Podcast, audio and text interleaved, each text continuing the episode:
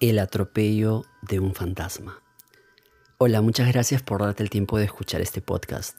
Este es el primer episodio de una serie de experiencias que me han ocurrido a mí, amigos que he leído o que también he escuchado de otras personas y que me dejaron muy intrigado, aterrado y asombrado por todo lo que experimentamos y lo que los otros experimentaron. A continuación te voy a contar un hecho que le ocurrió a mi padre en la ciudad de Lima en el mes de febrero del año 2016. En ese entonces él tenía 59 años.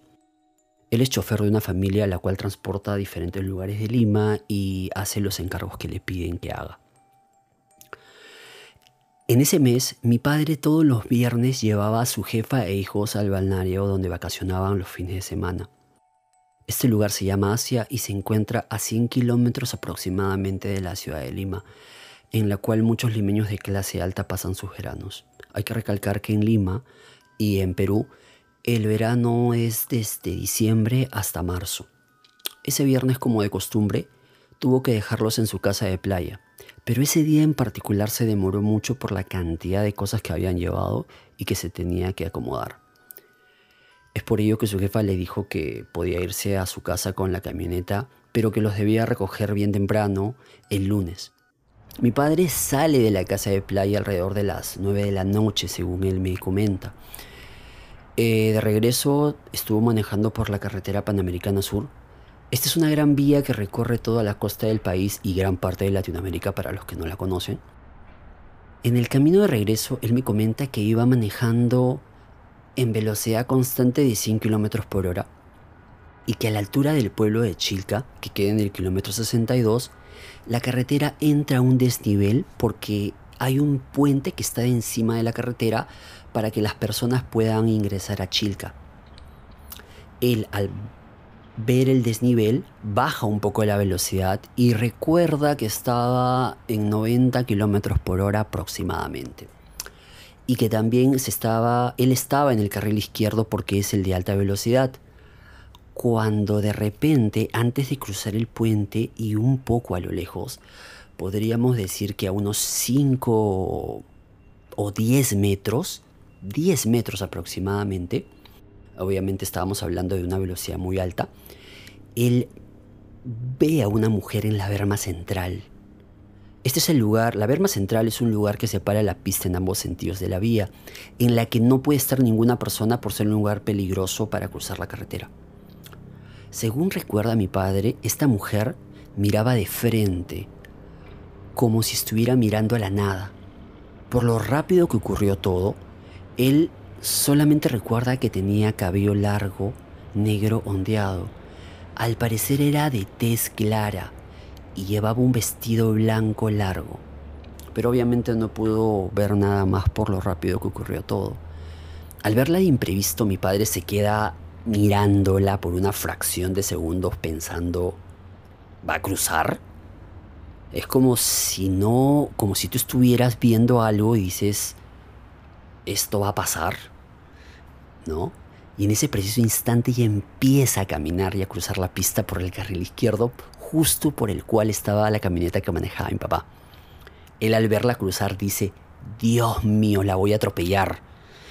Porque ya que la velocidad a la que iba manejando era imposible frenar o cambiar de carril. Esto no se puede dar de forma imprevista y todos los que manejamos sabemos que si estamos a muy alta velocidad no puedes hacerlo porque lo más probable es que corras el riesgo de volcarte y matarte.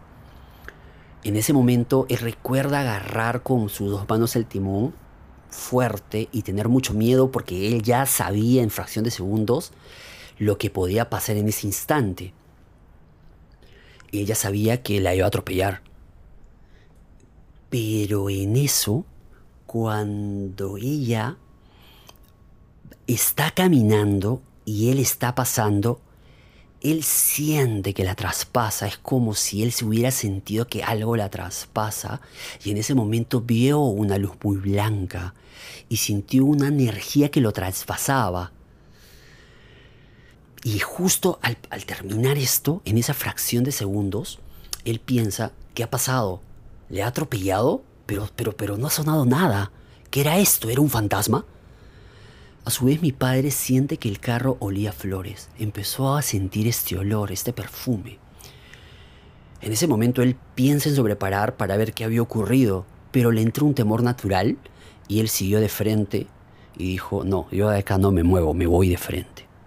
Él sigue de largo hasta encontrar un grifo en el cual él estaciona la camioneta y él revisa para ver si había alguna bolladura, pero él no encontró ningún signo de ello. Luego de esto, mi padre, yo recuerdo claramente que mi padre me llama por teléfono y él seguía su camino a casa. Él me cuenta lo que había ocurrido y yo en realidad no le creí. Yo pensaba que o me estaba queriendo asustar o hacerme, hacerse, o hacerme pasar una broma por lo aburrido que estaba. Y realmente no le tomé, no le tomé importancia. Le dije, papá, eh, estoy ocupado, hablamos después.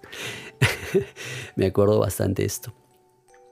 Eh, pero luego cuando él llega a su casa, él se sintió indispuesto y débil, al punto que se le afloja el estómago.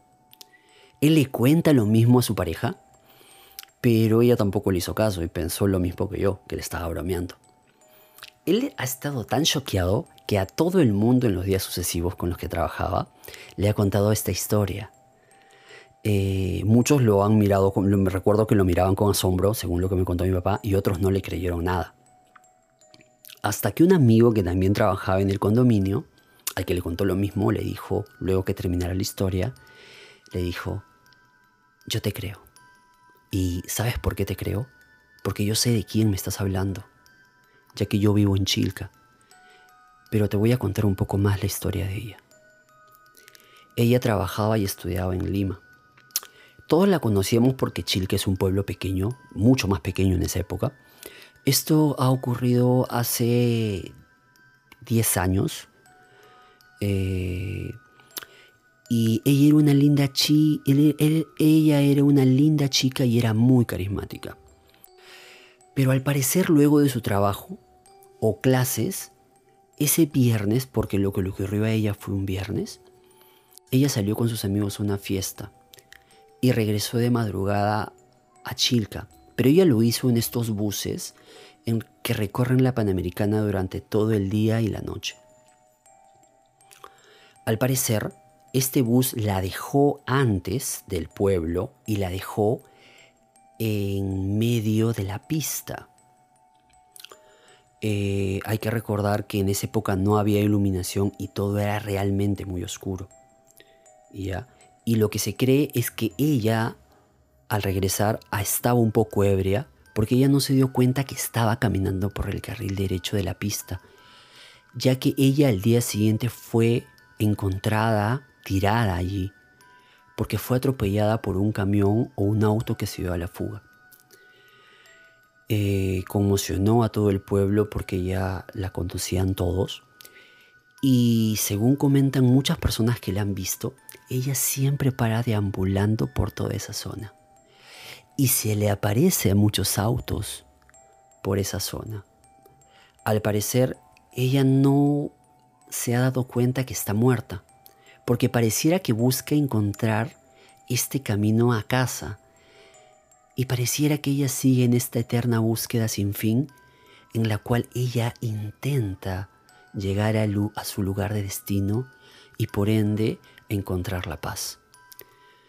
Muchas gracias por escuchar este capítulo y espero que te haya gustado y esperemos que los subsiguientes también te puedan gustar. Muchas gracias.